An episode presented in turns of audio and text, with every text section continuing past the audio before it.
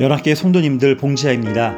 5월 19일 수요일 아침 기도회 시작하도록 하겠습니다. 찬송가 300장 내 마음이 낙심되며 찬송하겠습니다.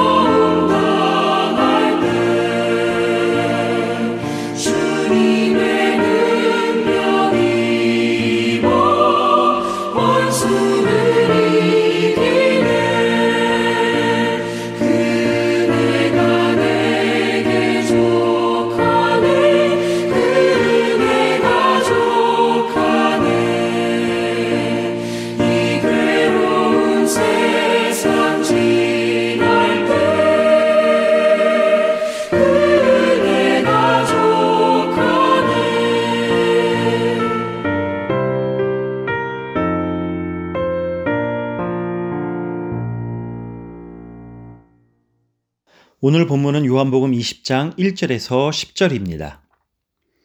안식 후 첫날 일찍이 아직 어두울 때에 막달라 마리아가 무덤에 와서 돌이 무덤에서 옮겨진 것을 보고 시몬 베드로와 예수께서 사랑하시던 그 다른 제자에게 달려가서 말하되 사람들이 주님을 무덤에서 가져다가 어디 두었는지 우리가 알지 못하겠다 하니 베드로와 그 다른 제자가 나가서 무덤으로 갈새 둘이 같이 다름질하더니 그 다른 제자가 베드로보다 더 빨리 달려가서 먼저 무덤에 이르러 구부려 세마포 놓인 것을 보았으나 있으나 들어가지는 아니하였더니 시몬 베드로는 따라와서 무덤에 들어가 보니 세마포가 놓였고 또 머리를 쌌던 수건은 세마포와 함께 놓이지 않고 딴 곳에 쌌던 대로 놓여 있더라. 그때에야 무덤에 먼저 갔던 그 다른 제자도 들어가 보고 믿더라. 그들은 성경에 그가 죽은 자 가운데서 다시 살아나야 하리라 하신 말씀을 아직 알지 못하더라. 이에 두 제자가 자기들의 집으로 돌아가니라. 아멘. 우리에게 믿음은 참으로 신비로운 영역입니다. 믿음은 가지고 싶다고 하여 얻어지는 것이 아니고 또 버리고 싶다고 하여 버려지지도 않는 것이기에 우리의 통제 안에 있는 것이 아님은 분명합니다. 믿음은 분명 우리의 의지와 결단에 따른 것 같지만 믿음은 성령님이 주시는 것입니다. 영국 속담에 믿음이 없다는 것은 곱비 없는 말과 같다라는 말이 있습니다. 말 입장에서 곱비는 떼어버리고 싶은 물건일 것입니다. 말등에 올, 올라탄 주인이 곱비를 잡아챌 때마다 그 코와 입이 얼마나 아프겠습니까? 그 아픔 때문에 몸집 큰 말이 어린아이한테도 순순히 끌려다니는 것이 아니겠습니까? 말곱비란 말하기는 몹시 고통스러운 것이지만 또 한편으로 생각하면 그 곱비가 말을 주인의 의지대로 인도합니다. 곱비가 말에 속한 것이 아니듯 믿음 또한 우리의 영역에 있지 않는 우리가 믿음으로 인해 하나님의 뜻대로 인도될 수 있도록 합니다. 사도 요한은 요한복음의 기록 목적을 20장 말미에 이렇게 기록합니다. 오직 이것을 기록함은 너희로 예수님께서 하나님의 아들 그리스도이심을 믿게 하려 함이요 또 너희로 믿고 그 이름을 힘입어 생명을 얻게 하려 함이니라. 요한복음의 기록 목적은 분명합니다. 독자들로 하여금 예수님께서 그리스도 메시아임을 믿게 하는 것이었고 동시에 예수님의 이름을 힘입어 영원한 생명을 얻게 하기 위한 것이었습니다. 이것은 예수님께서 공생애를 시작하신 동기와도 일치합니다. 오늘 본문은 공생애의 동기와 요한복음의 기록 목적의 정점이 되는 사건을 배경으로 일어난 이야기입니다. 요한은 그 시기를 또렷이 밝히는 것으로 이 이야기를 시작합니다.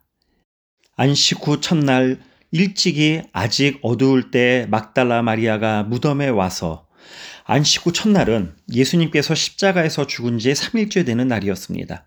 요한은 그날의 시점에 대해 기록하면서 아직 어두울 때라며 당시의 상태를 덧붙입니다. 이 표현을 빼면 다음과 같이 문장이 매끄러워집니다. 안식 후 첫날 일찍이 막달라 마리아가 무덤에 와서 그럼에도 아직 어두울 때라는 표현을 추가한 이유에 주목할 필요가 있습니다. 여기서 어두울로 번역된 원어는 스코티아입니다. 이는 문자적으로는 자연의 빛이 없어 캄캄한 상태를 의미합니다. 어색함을 감수하면서까지 이것을 기록한 것은 문자적 의미를 넘어 문맥적 의미를 전달하기 위한 것으로 생각해 볼 수 있습니다. 요한복음 1장 5절에 빛이 어두움에 빛이 돼 어둠이 깨닫지 못하더라. 여기서 어둠은 죄악된 세상의 상징이었고 빛으로 오신 예수님을 받아들이지 못하는 세상의 상태를 암시합니다. 요한은 아직 어두울 때라는 표현을 통해서 시각적 배경 이상의 의미를 전달하고 있는 것입니다. 그는 아직까지 부활의 신비가 세상에 밝히 드러나지 않았음을 이렇게 밝혀주고 있습니다.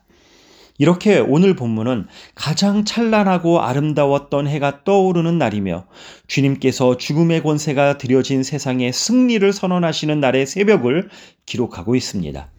부활이요 생명이라고 말씀하신 예수님께서는 진실로 비어 있는 무덤을 통하여 자신의 부활을 제자들에게 먼저 알려 주셨습니다. 물론 제자들은 주님의 부활하심에 대한 이야기를 십자가 사건 전부터 들어왔지만 믿을 수가 없었습니다.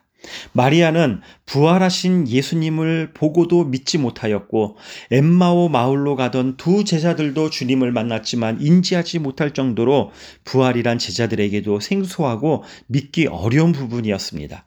그러나 주님은 믿지 못하는 제자들에게 믿음을 가질 수 있도록 도와주고 계십니다. 부활하신 주님께서 육신 그대로 제자들과 막달라 마리아에게 보여주십니다. 막달라 마리아와 다른 제자들 모두 부활하신 주님을 보고서야 비로소 믿게 되었습니다.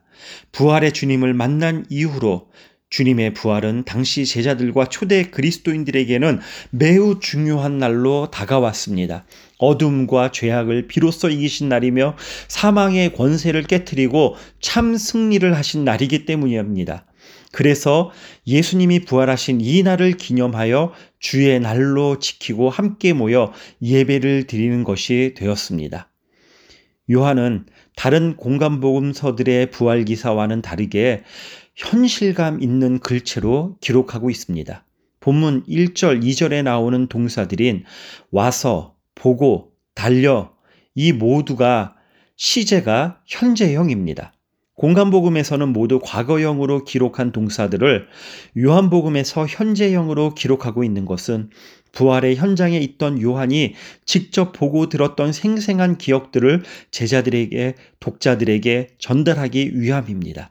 또한 주님의 부활이 과거의 한 사건으로만 기록될 것이 아니라 오늘날 이 시대를 살아가는 우리 모두에게 늘 현재형으로 나타나는 사건임을 우리에게 보여주고 있습니다. 무덤 문이 열렸다는 마리아의 소식에 베드로와 요한은 누가 먼저랄 것도 없이 동시에 주님의 무덤을 향해 뛰어갔습니다. 그들이 무덤에서 발견한 것은 남겨진 세마포와 쌌던 대로 놓여 있던 머리 수건뿐이었습니다. 우리말 쌌던 대로 놓여 이렇게 번역된 헬라어 엔테 튠리그메노는 잘 포개어 접어두었다는 의미가 아니라 동그랗게 말려 있는 상태를 의미합니다. 즉 수건으로 머리와 턱을 동염했던 그 상태 그대로 놓여 있다는 의미입니다. 영화 그리스도의 순환에서도 묘사되었듯이 주님의 몸을 싸고 있던 세마포와 머리수건을 누군가 풀어놓은 것이 아니라 신비롭게 몸만 빠져나온 것을 의미합니다. 인간의 이성으로는 이해할 수도 없고 증명할 수도 없는 일이 이 거룩한 새벽에 일어나고 있는데 여전히 제자들은 주님의 부활을 믿는 것까지 이르지 못하고 있습니다. 3년간 주님의 곁에서 놀라운 은혜를 입었고 하늘의 가르침을 받았고 훈련을 해왔어도 주님을 사랑했어도 부활의 신앙이 없는 제자들은 여전히 두려워하며 자기들의 집으로 돌아갈 뿐이었습니다.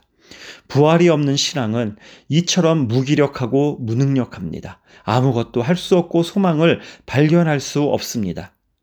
오늘날 기독교인이 힘을 잃어가고 있는 것 역시 부활의 신앙이 없음에서 나타나는 현상이라 할 수 있습니다. 부활의 신앙이 있다면 성도는 이 땅에서 물질주의에 끌려가지 않을 수 있습니다. 부활의 신앙이 있다면 그리스도인으로서 해야 할 일과 하지 말아야 할 일을 바르게 구분할 수 있습니다. 그러나 부활 신앙이 없으면 교회도 그리스도인들도 세상과 구별되지 못합니다. 참으로 감사한 것은 너무나도 연약하고 부족한 믿음의 제자들을 주님이 책망하지 않으시고 찾아가 회복시키시고 일으켜 주신다는 것입니다. 주님은 오늘도 바르게 인지하지 못하고 온전히 믿지 못하는 이들에게 직접 찾아가시며 만나주시고 믿도록 도와주시는 분이십니다. 예수님께서는 마리아의 이름을 부르시듯 부활하신 주님을 믿지 못하는 제자들에게 못 박힌 손과 발을 내어 미시듯 우리가 믿을 수 있는 상황과 환경으로 이끌어 주시고자 우리의 이름을 하나하나 불러 주십니다. 부활의 신앙을 살아가는 그리스도인들에게는 무슨 사명이 있겠습니까? 하나만 볼 수 있는 외눈박이로 살다 보면 우리는 영원의 세계인 부활을 보지 못합니다. 그러나 우리에게 부활의 신앙이 있다는 것은 두 눈을 가진 사람들이라는 의미입니다. 한눈으로는 세상을 꿰뚫어 보고 한눈으로는 보이지 않는 주님께 고정되어야 합니다. 그 두 눈으로 나에게 주어진 사명을 붙들고 살아갈 때 우리는 부활의 신앙을 살아가는 참된 예배자, 참된 그리스도인으로 살 수 있을 줄 믿습니다. 기도하겠습니다. 부활의 주님, 온 세상이 마치 주님이 돌아가신 것처럼 어둠과 절망의 시대로 보입니다. 무덤을 찾은 제자들처럼 망연자실하게 느껴지기도 하고 마리아처럼 대성통곡하며 울고 싶기도 합니다. 그러나 예수님, 이제 우리는 보이지 않는 주님을 바라보는 눈을 가지고 부활의 신앙인으로 살아갑니다. 예수님께 붙들린 믿음의 사람이 되게 하시고 그 믿음으로 소명의 자리를 지켜내는 부활의 신앙인으로 오늘도 살게 하여 주시옵소서 예수님의 이름으로 기도드렸습니다. 아멘.